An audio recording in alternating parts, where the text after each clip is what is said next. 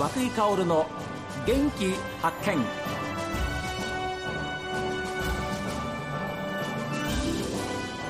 こんにちは和久井薫です。和久井薫の元気発見。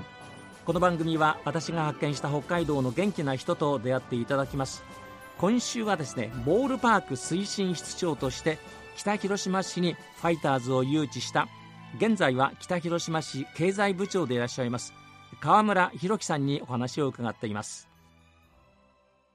うちの職員にも決まらなかった場合決まった場合の3月26日の動き方っていうのを私はもう作っていたので、ははあ。の投資に内定をいただいた場合いただいてなか、うん。いただけなかった場合に、うん。それぞれの私たちのスタッフがどういう当日仕事の動きをしてうん。当然メディアの方もいらっしゃいますから、はい。どういうふうに対応するっていうのはどっちも作ってました。でそれは職員に配って配りました、あのボールパーク推進室には何人ぐらいのメンバーがいらっしゃったんですか、えー当時ですね。私が室長で、え会員が12345うんと5当時その時は5人ですね。あ5人。はい。じゃあその方たちには今おっしゃったようにやりました。まあ両方。えなので、うん。あの同じようにあのその若いスタッフも、まあ、うちの職員も室長部長は結果分かってるんですよねっていうのあはいやい分かってたんですよねって言われるんですよ、う後になってね。なんですけど、その当日その日の朝に私2つその職員に配った時にみんなに配った時にやっぱりみんなはあどっちになるか分からないんだっていうのはやっぱりあかなり私長文でそれ全部作りましたからあ思いました。もう本当そのぐらいのか日でしたその日は。もし決まらなかったらどうしようなんていうふうなことも考えました。私はもし決まらなかったらやっぱりこうまあまあ、まあ、なんかこれをいいからまあ責任者やっぱり前を走ってきた人間としては、うん。やはり自分は一回退かなきゃならないなと思ってました。やめるってことですか？あもちろんそういう覚悟はありました。ああのいやこれもですねあのどう皆さんが評価するかええ。わかんないんですが、ええ。やっぱりいろんな意味でこう世の中をまあ騒がしたって言っていいんでしょうか。やっぱり世の中をやっぱりこういうふうにこうファイターズを軸にこういろんなこはいはいう動きがあった中でいくと、ありましたありましたもやっぱりこう我々の市民も当然期待してましたしいろんなこう期待の中でいくと結果それがダメだった時にまああれはだ何だったのって言われる時うにこれ多分行政の責任というよりもやっぱりこう何かの形で一回整理する必要があるんだなっていうのは昔風でいくとなんかそういうふうに勝手に自分で思ってた自分がいましたなんか。それが3月26日。3月それは当日決まった時ですけどまあそれ前とかは家族にもちゃんと話しましたし。前の日あたりは話したんですか？あ話しました。家族に。はもうもうそうなダメだったらもうもうそういうことになるんじゃななるわっていうふうに言って俺は辞めるからなって。あそうですね。そこは。あお家族の方は何とおっしゃったんですか？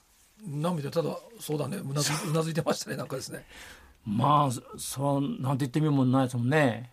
そうですね。やっぱりあのわ私が言うのなんですけどやっぱ家族にしてもやっぱり半信半疑だとかあると思います。うん。私は。やっぱりこういろんなことでその中でもやっぱりこういう形でこう多分私は思うに私も妻もも家族子供いますけど、え当然いろんなこと言われてたと思うんです、ええ。えあの僕自身はその妻もいろいろね、はいはいはいでそんな僕に絶対入ってこなかったので。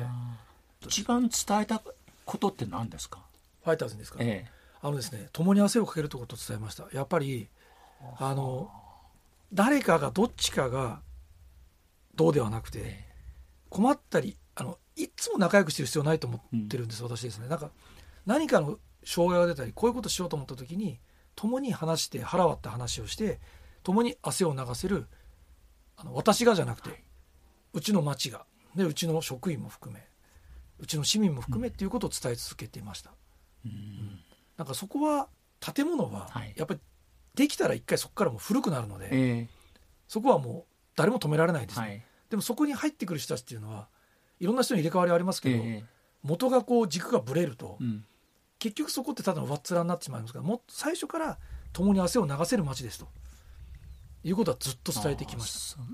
相当インパクトありましたね。その言葉はきっとファイターズにとってみても。あの今あの、まあ、エスコンフィールドができて F ビレッジができていろんな自治体ですとか、ええ。いろんなそのプロスチームからもお話が同じような課題を抱えているところはい。も全国にあって、ええ。聞くときにやはり最後にその考えを持てるか持てないかっていうのはあの言葉今綺麗でしたけど、ええ実は共に汗を流すっていうのは当然え財政的な支援もある人的な支援もあるいわゆるこういろんな許認可的な支援もある。ファイターズ側もどうやって街づくりにこう入ってくるかとか、はいそこにはこういろんなこう当然彼らもやっぱりこうなんですかね経費をかけながらやらなきゃならないこともあったり、まあ、そこの部分ってこう綺麗なんですけど、うん。本当の形にするのって最初にそれを決めておかないとうん。なかなか難しいと思います。相当やっぱりそういうことで情報っていうかあの知りたいっていうふうなお話はあるんですか？相当を超えてるぐらいですね。ああ。のいわゆる視察といいますか。視察はい。そういった形でいきますともうすごい数来てます。向こうから来てる、はい、日に日に平均するともう2件3件ぐらい来てるぐらいの。うわー形。で当然あの私以外の若い職員あのスタッフも含めてあのご対応させていただいて。でやはりあの彼らは来てる来ていただく皆さんは、まあ、施設も当然すごいの分かりますけど、はいやっぱりどういうプロセスではいどういうことでね。でどうやってこれからっていうところがすごくやっぱりこう聞きたいっていう方が多いです。でプロ野球球団をだって誘致したんですよ。あのうん結果そういうことになりましたけども、ねあのそれは他の自治体はどうやってやったんですかってプロセスをそうですね。聞きたいですよね。知りたいですよね。そこの部分でやっぱりこう興味を持たれてうん。来ていただいている方、まあ、それがこう自治体もそうですけど例えばその子どもたちであったり、はい。高校生だったり今は結構大学生ですとか、うん。もう結構ゼミ生とかも結構来てくれて、はあはあは。あはい、もう自分たちのやっぱり勉強の中でうん。やっていただいているというのも非常に多くて、まあ、先日も本当にあの起業っていうんですか、はい。起こす業の方たちの若手の方たち、おう。それとかこう大学生も含めてちょっと僕来てお話しした時があってすごく印象深かったちょっと話があってですね、ええ。まあ、あの河村さんって言われてですね河村さんが言う「若い人っておいくつですか?」って聞かれたんですよ。はあ。って聞かれて「えいや」って考えて「えいや35歳以下ぐらいですかね」って言った時に「いややっぱり年齢を言うんですね」って言われたんですよやっぱり。言われて「あえ？え違うんですか？っていうかで僕言ったんですね「いやいや若い人は年齢じゃないんです」って言うんですよ。で北広島市役所自体その市民あの我々も含めて皆さんやっぱり若いですって言うんですよ。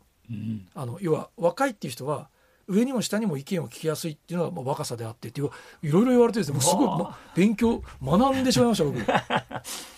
すごいですねその人も。あすごいですよ。本当に20代のあ。子たちで言われたんですね年齢じゃないって。なので次に言われたのはだから何でもぼ僕らの世代が若い人の意見は全てだとか若い人に聞けみたいっていうのは若い人から見ると迷惑ですって言われちゃいました。ある意味。だ要はみんなでそういう感覚を持たなきゃならないのに、はい。何か自分たちは違ってて、うん。だからこのボールパークの発想なんていうのも今すっごい若い職員うちもあの若いって言われますけど本当にそういった本当若手の職員と、はい。ファイターズの若い職員がいろいろぶつけ合って5年後10年後のビジョンを考えてるわけですよ。みんなでなるほど。らそこの発想に僕らが入った時に、年だからじゃなくて同じくやっぱり僕らもその感覚を持って入っていかな考きゃ、えをね。ただ決断とか責任ははいはい。僕ら取りますけど、はい。もうすごく今回も一番勉強になったシーンがあってそれはもう今日涌井さんに伝えそれだけ伝えようと思って聞いました。でもそれはすごいまた職員の方も含めて。そうなんですすごい財産ですね。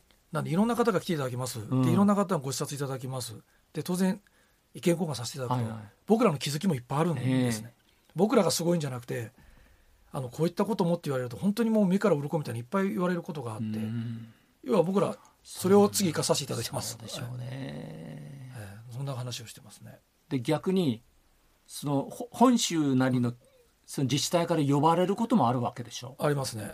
先ね日も、来て話をはいしてくださいと。もう今度もそうですね京都に行ったり福島に行ったり、え東京といろいろ行きます。その地域にもそれなりのプロスポーツみたいなものもあるところもあるわけあるあるところもあります。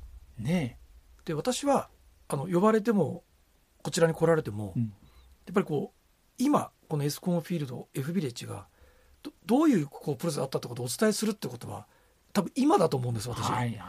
あのまあ、5年後も語ってもいいんですけど、ええ。今やっぱり皆さんにお伝えして、うんある意味ファンになってくれる人がいっぱいいればその人たちは口コミで北海道にこういう面白い場所があって、うん。こうだとったらまた来てくれるんですよねいろんな人たちが。そうですね。そうすると今まで我々自治体がやっているこういろんな意味でこうシティセールス外向けにいろんなことを発信しようと思ってたことが、ええ。あれを軸にいろんなふうに呼ばれもするし来てもくれると。でその人たちが今度口コミで外に出してくれるっていうのは、うん。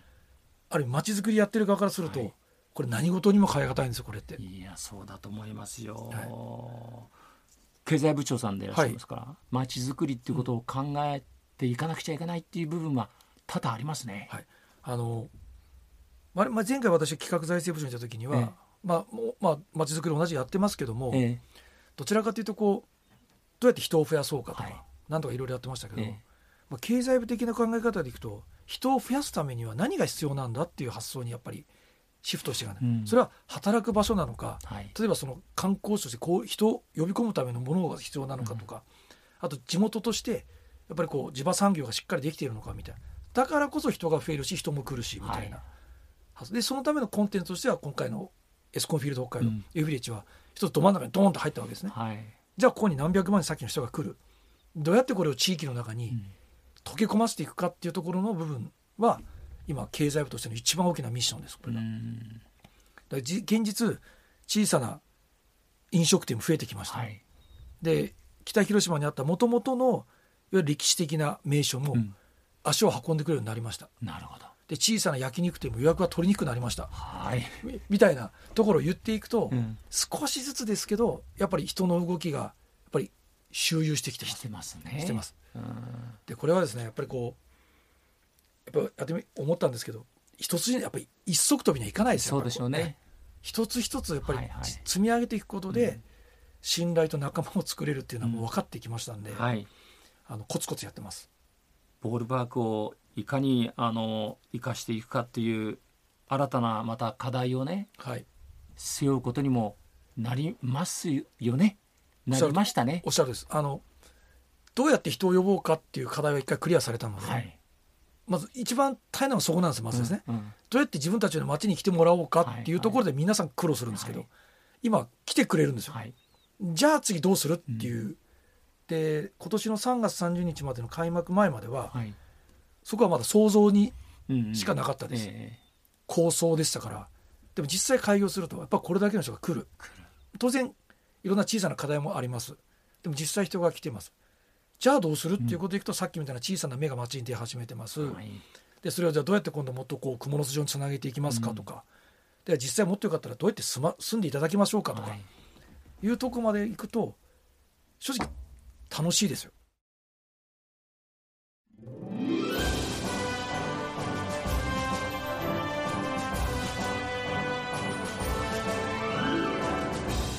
プロ野球は全国に12しかないんですねチームが。でもプロ野球はですね教育、まあ、地域の環境それから子育て観光と全てに当てはまるわけですけれども河村さんもおっしゃってました。一緒に汗かきましょうと。この思いがですね通じ合ったんですね。さあそれではメッセージはこちらです。メール元気アットマーク STV.jp genki アットマーク STV.jp ファックスは011-202-7290おはがきの方は郵便番号 060-8705STV ラジオ和久ゆかおるの元気発見までです。この話の続きはまた明日です。お昼12時40分に元気にお会いしましょう。